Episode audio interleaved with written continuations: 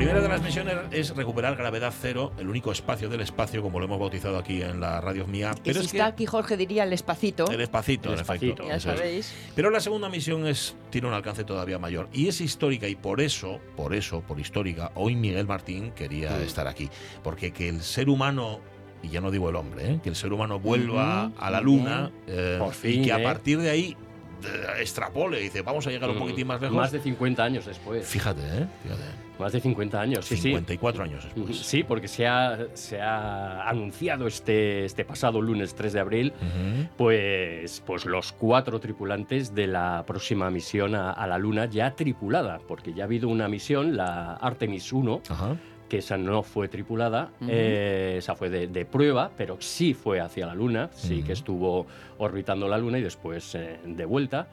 Eh, pero esta, la Artemis 2, la Artemisa 2 eh, sí que será ya tripulada y se supone que será pues hacia finales de 2024, principios de 2025, es decir, dentro de año y medio, más de año y medio. O sea, 55 años después de que pusiéramos nuestro pie en el 50 Y, eh, si es en el 2024, 52. Sí, sí. 50 52, si, si, tenemos en cuenta 1972 como la última vez que fuimos, ¿vale?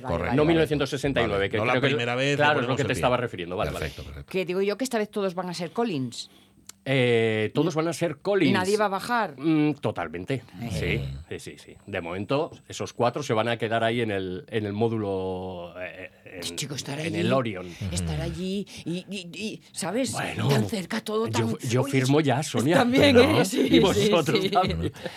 Oye, siempre quedarse claro, con lo que falta. Se mete con Michael Collins y él estaba, vamos, encantado, encantado de la vida. Feliz, He visto la foto, bueno, todos la hemos visto, que ha aparecido en todos los medios de los cuatro elegidos para la gloria podríamos decir. Que ahí decíamos también lo del ser humano, porque hay una mujer y luego hay también otro, otra, otro. hombre negro. Otra novedad, un negro. aquí, en, Asturias y en España lo podemos decir. Es, negro. Perfectamente, sí, sí, No hay ningún problema. de hecho, el titular, el titular del país era una mujer y un hombre negro viajarán a la luna por primera mm. vez en la historia. Mm. Claro, eh, da igual que sea mujer, da igual que sea hombre negro, da igual que sea hombre blanco, el caso es que son cuatro personas que han tenido que pasar unas pruebas tremendas. Que han tenido que pasar las de Caín. Mm. sí, sí, sí, Aunque es curioso porque eh, tres de ellos, uno de ellos, el canadiense, no, ha, eh, no ha hecho todavía un vuelo espacial. Ah. Uno de ellos. Y los otros tres, los tres estadounidenses, han hecho solo una misión espacial, una misión al espacio. Ha durado ciento y pico días, etcétera, pero, bueno, la de, la de Cristina, ¿no? La de Cristina Cook eh, fueron 328 días, que además hizo, hizo récord de, estancia femenino. Si no recuerdo mal, 328 días. Tampoco es que haya muchas oportunidades para tener experiencia previa. Claro, claro, claro. Y hay muchos, cada vez hay más, afortunadamente. Cada vez hay, más y hay de muchas nacionalidades, etcétera, que pueden, que pueden ir a, la Estación Espacial Internacional, ¿no? Entonces, bueno, no hay muchas oportunidades, está claro. Han tenido una han tenido misiones espaciales.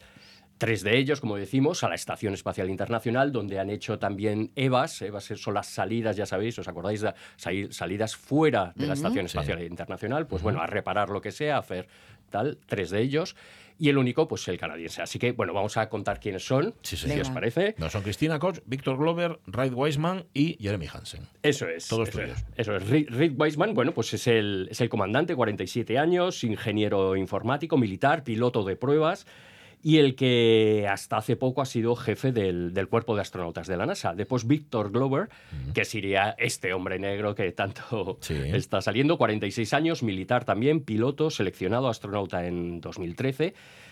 después Cristina Koch, que son 44 años los que tiene, es, sería especialista de misión. Ella es ingeniera eléctrica y física. Y después Jeremy Hansen, que es de la Agencia Espacial Canadiense eh, que es físico y, piloto de cazas en la Fuerza Aérea Canadiense y, pues eso, lo que decíamos curiosamente, va a ser su primer viaje al espacio. Y es curioso porque además es astronauta desde 2009. Ah, Así que ¿Cuántos años tiene este, el canadiense? El canadiense... Te lo digo porque eh, me estaba sorprendiendo la edad. No lo tengo, no tengo la edad. Bueno, pero, debe andar también por, los cuarenta y ¿eh? tantos. Porque no sé por qué extraña razón esperaba que fuera gente más joven.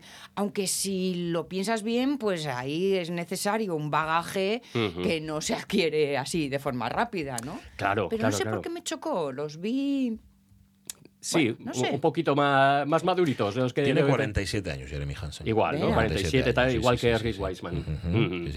Parece, más, parece más joven, ¿eh? En- en Sí. la- en- Sí, en sí, Bueno, ya sabéis, físicamente tienen que estar pues Sí, lo claro. suficientemente preparados y, Hombre. y en, y en forma continua. Vamos, de hecho, bueno, pues eso, tienen ahora año y medio. Año y medio únicamente, pues eso, para, para trabajar en ello, para, para prepararse, Para que los centrifuguen ahí. Para trabajar, tú nos para dices. estar todos los días. tú nos lo explicaste para prepararse física y psicológicamente, que es importantísimo. Y también, ¿eh? psicológicamente, fíjate, eh, Víctor Glover, eh, ah, por cierto, en Gravedad Cero Sí. acertamos dos. ¡Ah, sí! Ah. Por supuesto, ¿os Mira, te lo acordáis iba a que, y Es, es cierto. que lo, estuvimos sí. hablando y acertamos, o sea, acertamos a Christina Cook y acertamos a Víctor Glover. Fíjate. La verdad es que Víctor Glover yo os lo recomiendo, lo, os lo recomiendo que, que lo veáis. Yo para mí va a ser un boom mediático este hombre. Sí. Yo en cuanto lo vi hablar, eh, le he visto varias veces, bueno, pues en charlas, en entrevistas y tal. Creo que es un, va a ser un boom mediático eh, Víctor Glover, que va a ser el, el piloto de la nave espacial. Eh, aparte de que también va a ser piloto Rick Wiseman, claro, el, el comandante. Mm. Y después los otros dos especialistas en la misión. Pero Víctor Glover em, es un hombre en donde, que es un astronauta en el que dices, bueno, eh, se mantiene calmo y tal. Sí, se mantiene calmo, pero también Sí. eh, expresa sus emociones. Ah, sí. De hecho, en la presentación, cuando salió él, salió como si hubiera metido un gol. Totalmente y subió al, al- al estrado, ¿no? Para, bueno, la presentación, saludarse, tal, saludar al público. Allí, pues entonces, en el Johnson Space Center. Y, y tú lo veías que era el más expresivo, ¿no? Los otros estaban un poquito más comedidos. Hasta Ajá. Cristina también estaba bastante, bastante más comedida. Y mira, por cierto, Cristina dijo algo que, que me apunté. Estuve viendo el, el directo que hizo la NASA y comentó algo, o sea, dijo, estoy muy emocionada. Y dice, la cuestión es si os emociona a vosotros, Mm. porque contad que llevaremos todas vuestras aspiraciones y sueños con nosotros. Oh. Esto es lo que qué responsabilidad. ¿eh? Sí, a ver, que es que son, son científicos, no lo olvidemos. Son eh, hombres y mujeres de acción, Sí. pero científicos, que eso, es lo, que eso es lo fundamental. No digo porque si alguien, como tenemos todavía la ensoñación de que los que van al espacio, los astronautas, yo quería ser astronauta de pequeño, pues nada, no son aventureros, no son aventureros. ¿no? Claro, eh, exige mucho esfuerzo, que esto se lo digo yo a mis alumnos. Sería más bien un Exige mucho también. esfuerzo. ¿no? También son aventureros, ¿no? también. Claro, claro, claro. Y después el esfuerzo, una cosa que es fundamental, que ahora parece ser que, bueno, no se tiene muy en cuenta, pero title.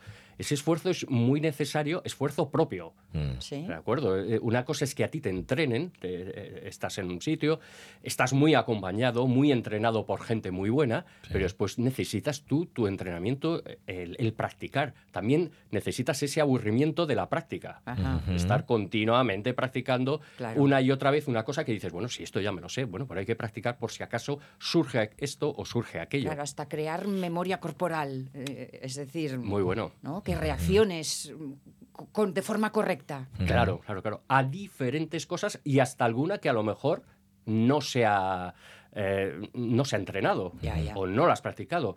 ¿Es posible practicar todas y cada una de las eventualidades? No. Ah, Pues no. Claro. Eso no lo sabes. Claro, hasta que, hasta que no se produce la eventualidad. Exacto, exacto. sí, Y eso es una de, de las características propias de, de lo que es un astronauta, ¿no? Por eso nosotros, bueno, pues nos hemos fijado aquí en Gravedad Cero bastante en eso mm, de lo que es un astronauta, ¿no? De que eh, ante una cosa de la que no ha visto, en principio, entre comillas, nada, puede reaccionar ante ella.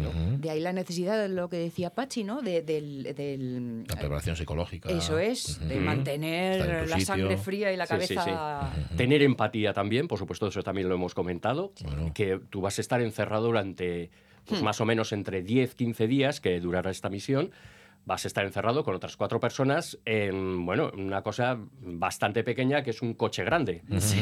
Punto. Te, te iba a preguntar, ya conocemos a los tripulantes, mm, la cápsula Orión es, la, es en lo que van a viajar, porque el, el- proyecto se llama Artemis o Artemisa 2, pero la cápsula es Orión. ¿Cómo es de, de grande, de Pues potente? eso, eh? más o menos como si fuera un coche grande, una furgoneta, vamos a decir. serio? Más o menos. Esto Después, es como claro, una banda haciendo bolos por ahí, ¿no? Pero Una banda de rock haciendo ¿no? bolos.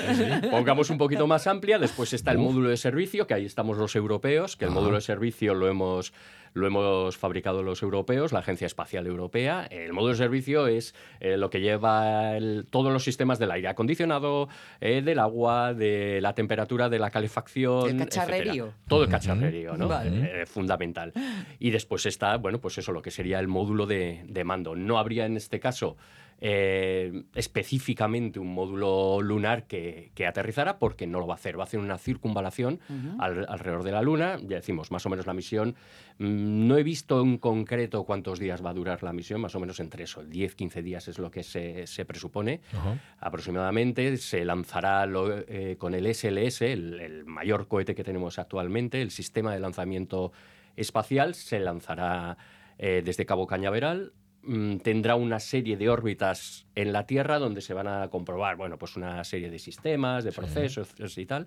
Y después estará ya pues la inyección, o sea, la TLI que se llama la inyección translunar, que es lo que te lleva de trayectoria hacia la Luna. Y después realizará, más o menos podéis ver dibujos, gráficas, que se ve como una especie de 8, ¿no? Que hará prácticamente un, un 8 hasta llegar después otra vez a, a tierra donde, donde me supongo que hará un splashdown, un ah, amerizaje, un amerizaje en, en, el Pacífico. Imagino que estará ahí programado. Em, déjame, sabes que aquí nos fijamos también en lo que puede parecer a primera vista secundario. En la descripción que hacen de Orión hay una cosa que destaca.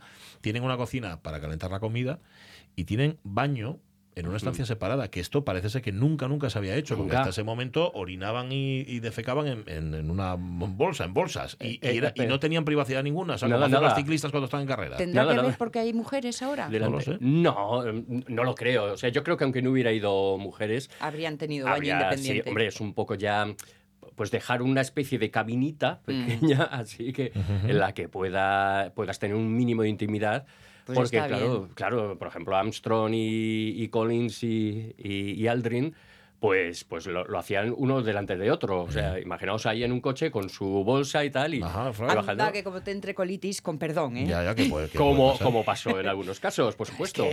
O vómitos también. Por ejemplo. vómitos, por muy entrenados que estén, me parece, no, no sé, recordar, me parece que eran como el 35, el 40% de los astronautas se marean.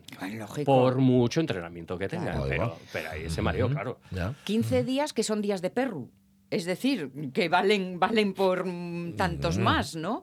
Que esa intensidad vital y, físicamente e incluso desgaste, ¿no? Sí, sí, pero bueno, tú eh, date cuenta también, Sonia, que tú tienes aquí el desgaste de la, de la gravedad, pero mm. ellos no van a tener el desgaste también de, la gravedad. Ya. Bueno, también unas cosas se compensan con otras. también la felicidad, la oxitocina o lo que sea, las hormonas que intervengan, eh, también ayudarán a que, a que bueno, que aún ese estrés, por supuesto, hasta el mismo Neil Armstrong cuando, cuando aterrizó en la Luna se le aceleró el pulso y eso que era un nombre de un, témpano en el sentido, en el buen sentido de la palabra, que no se excitaba por nada.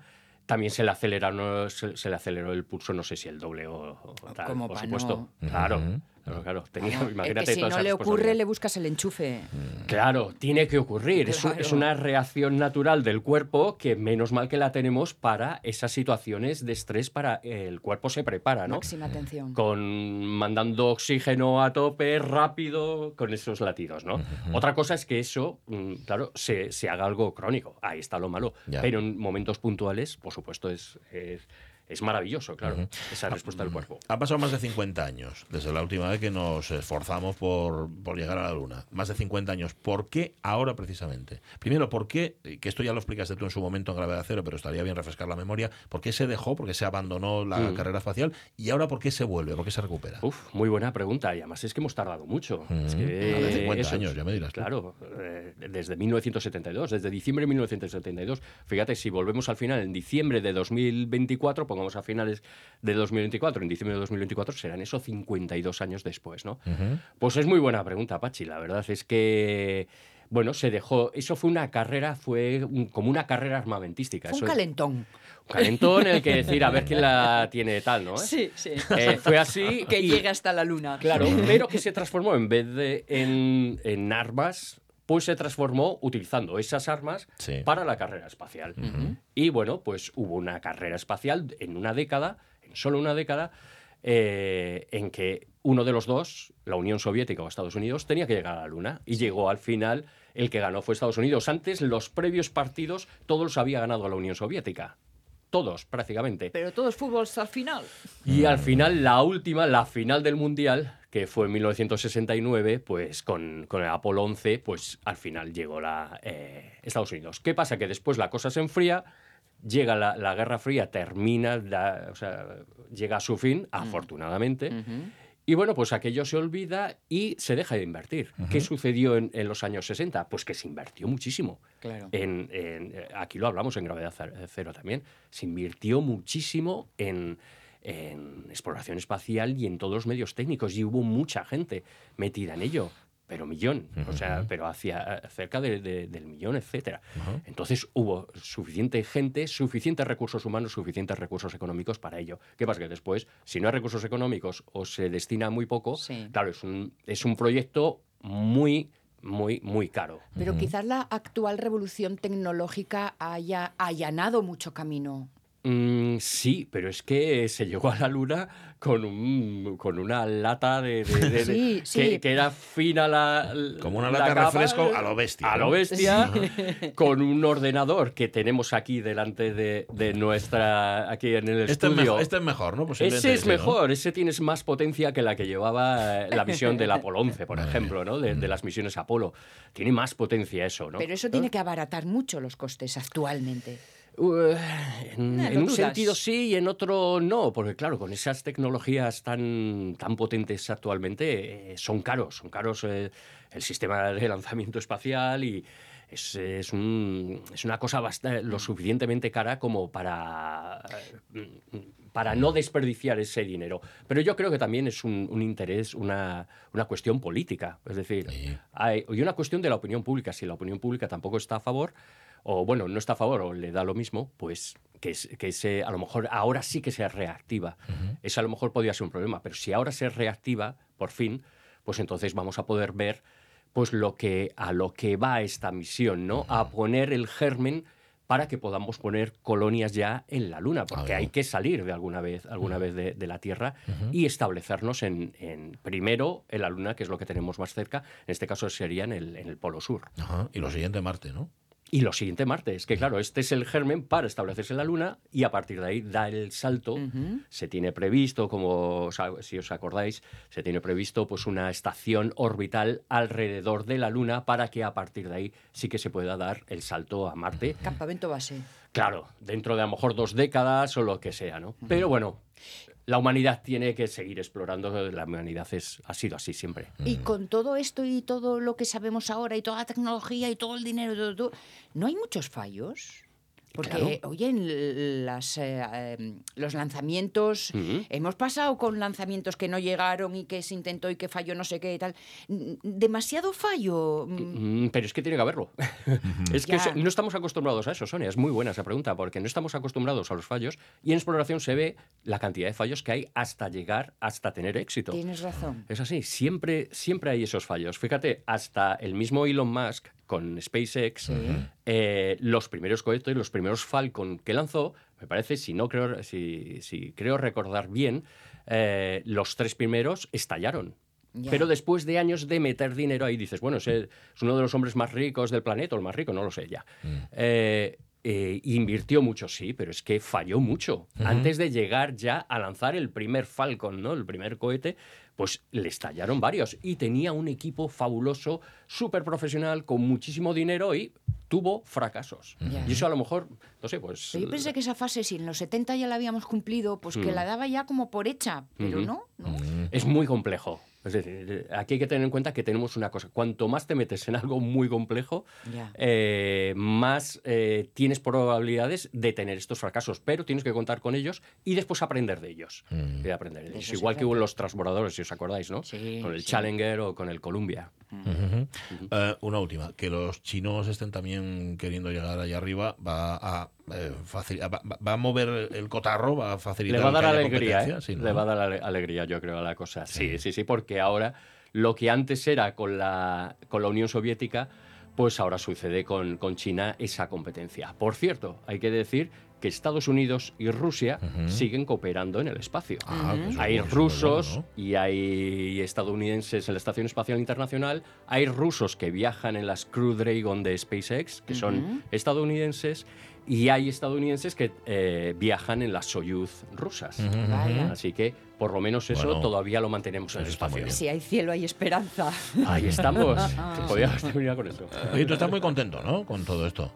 Vamos a ver si ¿A que se... sí? sí, sí, por supuesto, Claro. pero vamos a ver si se vaya concretando y sobre todo si la opinión pública se va acercando más a estos temas para darse cuenta que, bueno, que ahí tenemos una ventana fabulosa, eh, que es el espacio y que es algo totalmente que, que nos inspira, nos emociona y, y eso, y lo vamos a contar aquí además en Grave sí, Acero, sí, seguro. señor. Tal y como está yendo la Tierra, no nos va a quedar otro remedio. Aunque sea, al- aunque sea por eso. Eh, fíjate. Sí, Ahí sí, fuera. sí. Me gusta mucho lo que ha dicho, en efecto, Coach. Dice, la cuestión es si esto os estimula a vosotros, que es lo que tú estás diciendo. Vamos a llevarnos todas vuestras aspiraciones y sueños con nosotros. Me parece una frase preciosa y muy, muy afortunada. Y afortunados de recuperarte, Miguel Martín. Y afortunado yo de estar aquí con, con mis compañeros, con Vuelve. Pachi y con Sonia. Vuelve, Vuelve pronto, pronto, eh, ¿eh? no, Vale, no, no, nos dejes ayunos de, de todo. Y además nos tienes que informar de cómo va la, de cómo va la operación, de cómo va el proyecto Artemis. Sí, sí, Dos, sí, sí. ¿vale? Seguiremos, seguiremos. Un abrazo, Miguel Martín. Un abrazo. Gravedad cero en la radio es mía.